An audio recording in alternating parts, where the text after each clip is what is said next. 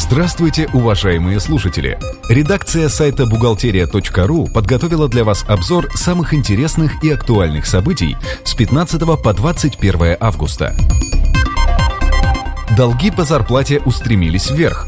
Задолженность по заработной плате увеличилась на 5,8% и составила 140 миллионов рублей.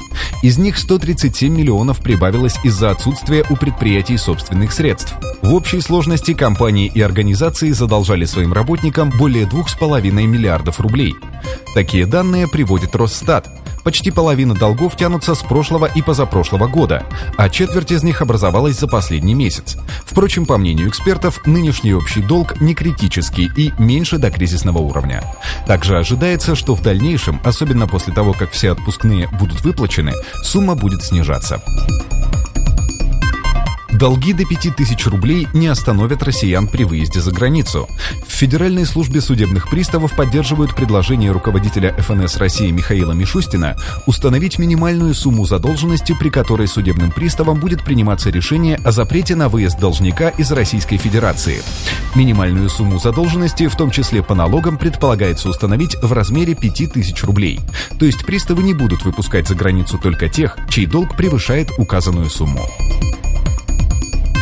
Министерство финансов Российской Федерации считает, что налоговый орган не может проводить налоговую проверку юридического лица после внесения в Единый государственный реестр налогоплательщиков записи о прекращении существования данного юридического лица. При этом из письма Минфина следует, что ФНС не могут провести проверку только если компания ликвидирована без правоприемства. Если же компания ликвидирована в процессе реорганизации, предусматривающей переход прав и обязанностей к правоприемнику, то налоговый орган вправе провести выездную проверку правоприемника за период деятельности, не превышающий трех лет.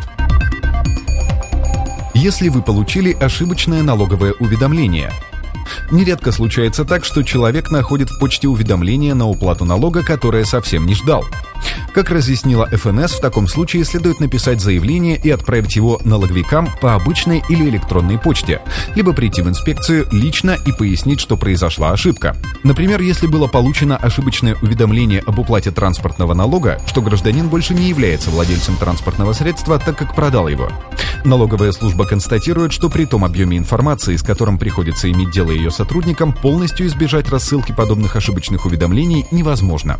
Однако налоговики работают над тем, чтобы изменить ситуацию.